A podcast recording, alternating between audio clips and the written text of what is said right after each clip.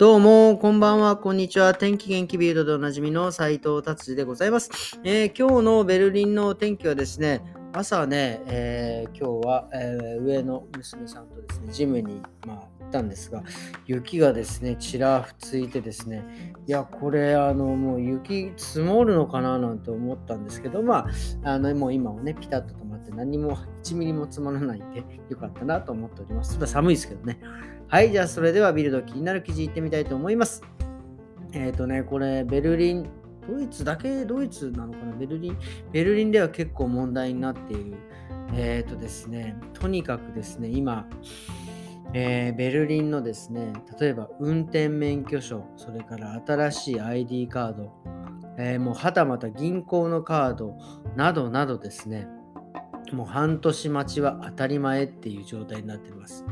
これはですね、どういう、なぜこんな風になってしまったかというとですね、まあ、単純に職員の方たちがですね、えー、全くもって足りないんですよね。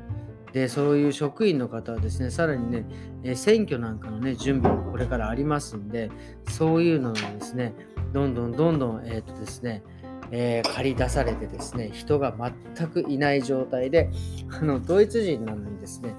なんか日曜日もですね、ま、働かされているという状、働かされて、まあ別に、ね、休暇違う取ってるんでしょうけど、働いても追いつかない状態になっているみたいです。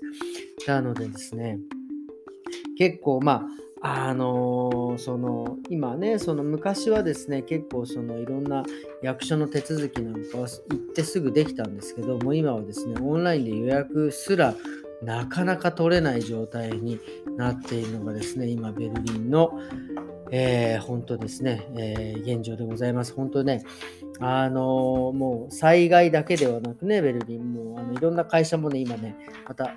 バシバシ倒産しておるわけで、っていうのはですね、あのまあ、スタートアップがね、ベルリンはすごく、えー、有名でというか、スタートアップ、バンバンね、スタートアップがね、一時なんか17分に1件会社が立ち上がるぐらいな感じだったんですが、それがね、もう今どんどんどんどんまたね、えー、なくなってきてですね、そういう方の処理もですね、またなんかいろいろ役所の方でなんか大変みたいで、とにかく人が足りないというふうに、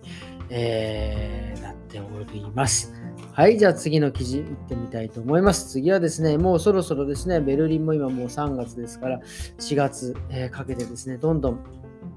え花粉の季節になってきましたね。僕もですね、うーんとね、この時期じゃない、ほんと5、4、3、4月入ってからかな、4月、5月ぐらいが結構ね、鼻がぐじゅんぐじゅんしてですね、えー、アレルギーが出ちゃうんですね。なのでですね、今もう、ドイツもですね、結構その花粉症対策、えー、その鼻の薬だったり、アレルギーの薬だったりとかっていうのがですね、結構出回っていますね。なのでですね、で、あのー、まあ、こんな成分がさすがドイツのその新聞ですよね。やたらにこの成分はダメ、この もうね、コルチゾンから始まりね、抗ヒスタミン、まあ、この辺だったら分かりますが、エスロラータージンもよくわかんないですよね。なんビラスチンとかもよくわかんない。とにかくそういう成分のものは、なんか人をね、疲れさせるし、運動能力もね、低下させるので、注意が必要ですっていうふうにね、書いてありますね。で、さらにですね、花粉症のね、えー、お子さん、子供はですね、えー、40%の確率でですね、学校の成績を落とすっていうふうに書いてあります。なのでですね、お子さんのアレルギーはですね、結構深刻になっているので、もしね、子供さんにですね、そういうアレルギーがあったならばですね、やっぱ早めにですね、そういう、えーと、薬だったりとかですね、えー、まあ、マスク。まあ今はね、昔はね、ドイツマスクしてたら変でしたけど、まあ今はね、えー、マスクしててもですね、そんなにそのまあコロナ以降、そこまでね、えー、変ではないので、あのそういう症状の時はもすっごくも早く、えマスクとかね、いろいろ対処した方が、えいいと書いております。はい、じゃあ次はですね、ドイツのベルリンのシャルロッテンブルグって、まあ結構そのお金持ちの地域なんですけど、これね、もう、これこれもうほんと多分、この車だから速攻だったんだと思うんですよ。もうね、フェラーリ、ランボルギーニがですね、まあ、ちょっと駐車違反してたらしいんですよ。普通こう駐車違反って、なんかその駐車違反ですよっていうその切符切られてね、紙が置いてあるんですけど、もう秒でですね、トラックが来て持って帰っちゃうっていう、もうね、これ明らかにこの、何て言うんですか、あの持ってって、まあ、お金を取ろうって、まあね、こんな車のも乗ってるぐらいの方たちですからね、あのね300、400ユーロぐらいの、ね、罰金は多分痛くも痒くもないんですけど、これはすごいなっていう、早業だなっていう、えー、感じでね、ちょっと見ました。はい、じゃあ次はこんな感じでですね、えー、ビルドは終わりにしてみたいと思います。はい、今日はですね、えー、日曜日なんでですね、まあなんかまあのんびり過ごさせていただきました。えっ、ー、とね、今日はね、何をお話ししようかなと思ったんですが、えー、実はですね、先週の、え金曜日にですね、まあたまにこのラジオでもですね、ええー、一緒に、えー、対談とかさせてもらってるんですけど、まあ、DJ のね、みえこさんのイベントが、まあ、月1とか2月に1遍ぐらいやってるんですけど、彼女のね、イベントにですね、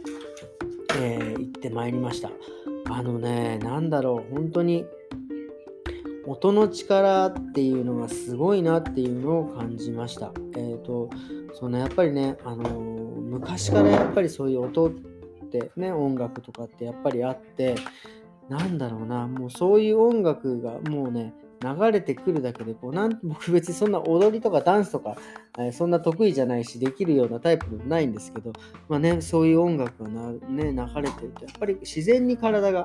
動くっていうなのですね、やっぱりそのアートとか音楽っていうのは人間にとってはね、え切っては切っても切れないね、ものなんだっていうことをですね、えー、本当改めて思いました。で、やっぱりね、そういうアートとかをですね、やっぱ大事にしている、まあね、ベルリンだけですかね、あのアーティストビザっていうのがあるのは、やっぱりね、そういう街、ベルリンってやっぱすごいなっていうふうに、まあ、改めて思いました。それでやっぱりね、ああいう、えー、ところでね、来ている、その、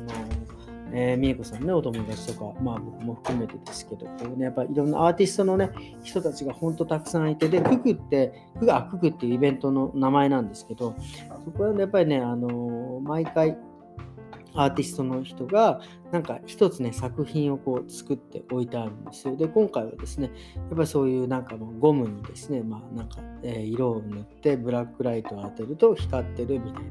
まあ、外から見るとこうレーザービームがピーって通ってるようなですね、え、作品があってですねまあなんかそういうその作った、え、彼とねちょっとお話をすることがあったんですけどやっぱねあのすごいですよね。アーティストの人で彼はこういう作品をね作ってる時、まあ、どういう感じで作ってくの作ってるんですかなんてねちょっと話してもうねあのー、VR ってあのー、あるじゃないですかね。何て言うんですか？あの